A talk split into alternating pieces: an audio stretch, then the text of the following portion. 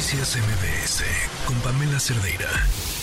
Bueno, luego de este conflicto interno, usted lo recordará que se desató al interior del Tribunal Electoral del Poder Judicial de la Federación, este cierre turbulento de año que tuvo el Tribunal Electoral, bueno, pues Mónica Soto Fregoso asumió ya la presidencia precisamente del Tribunal Electoral. Mónica Soto aseguró que el proceso electoral, el más grande en la historia del país, está plenamente garantizado.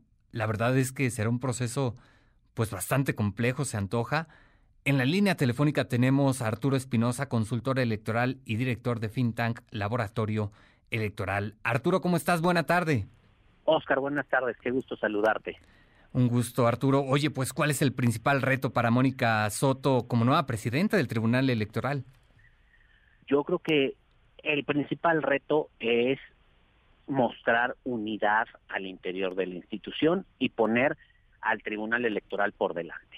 El siguiente reto, yo creo que debe de ser demostrar que, a pesar de todos los conflictos, es un tribunal independiente, imparcial y capaz de sacar adelante un proceso electoral de la complejidad del que estamos viviendo. Eh, bastante, bastante complejo, bien lo dices. Eh, ¿Quedó debilitado el Tribunal Electoral eh, luego de este conflicto interno? A ver, yo, yo creo que sí es complejo y yo creo que sí está debilitado. A ver, recordemos, los magistrados y las magistradas de la actual integración se nombraron en 2016 bajo este un, un, congreso, una legislatura con mayoría de quien hoy son oposición, es decir, con mayoría del PRI, del PAN, eh, del PRD y bajo un gobierno de, otro partido.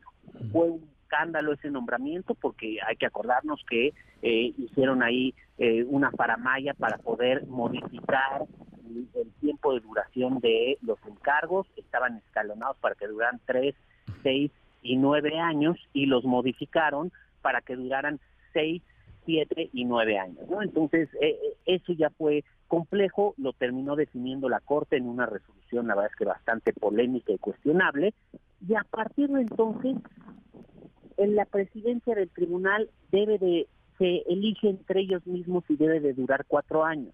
Esta integración lleva siete años y Mónica Soto es su quinta presidenta.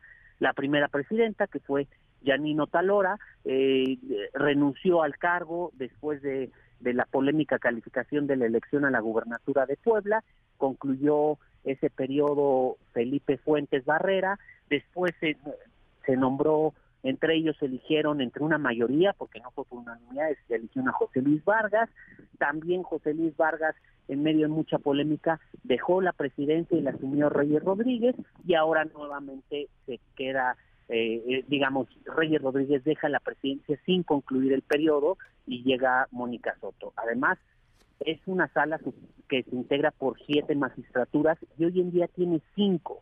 Hay dos que están pendientes de designarse en el Senado. Primero, pues el Senado tiene una falta más en cuanto a los nombramientos. Se intentó ahora al final del periodo ordinario nombrarlo. Morena no quiso que se hicieran esos nombramientos, no aceptó las propuestas de, de la oposición y está vacante. Y lo riesgoso de todo esto es que, pues entre cinco, realmente la mayoría es de tres. Es decir, hoy en día hay dos bandos, el bando, eh, digamos, está dividido en dos grupos, el grupo de la presidenta Mónica Otalora, que la, la respaldan el magistrado Felipe Fuentes y el magistrado Felipe de la Mata, y el grupo eh, que han conformado eh, Yanino Talora y Reyes Rodríguez.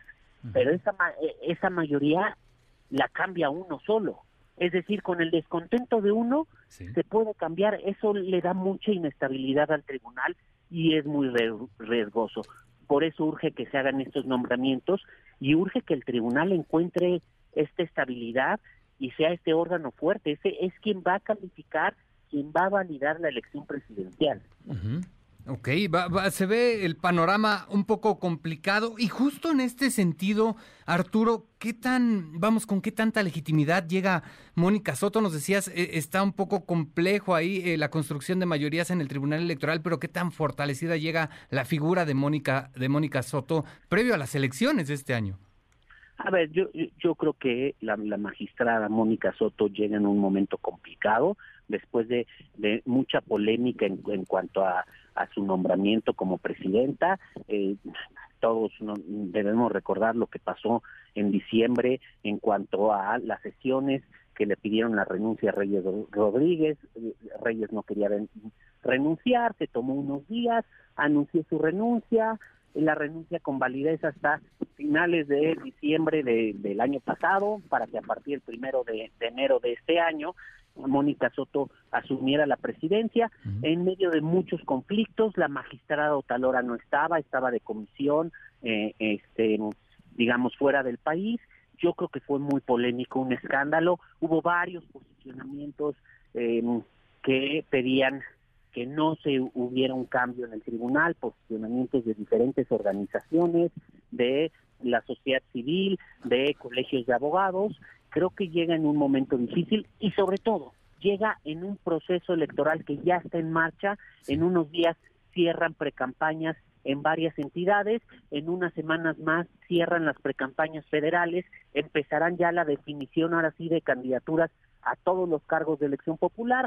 Sabemos que los procesos internos de los partidos políticos son ampliamente impugnados y son impugnaciones que tiene que resolver y además en medio de una elección que ha sido muy cuestionada en cuanto a la equidad por las campañas anticipadas y por la constante intervención del presidente de la República y de otros servidores y servidoras públicas y estos son conflictos y controversias que le toca resolver a la sala superior y que, bueno, ahí será importante ver qué tanto eh, logran superar estos estas diferencias al interior esta esta etapa y se consolidan o dan la mano en la mesa para fortalecerse y fortalecer la elección.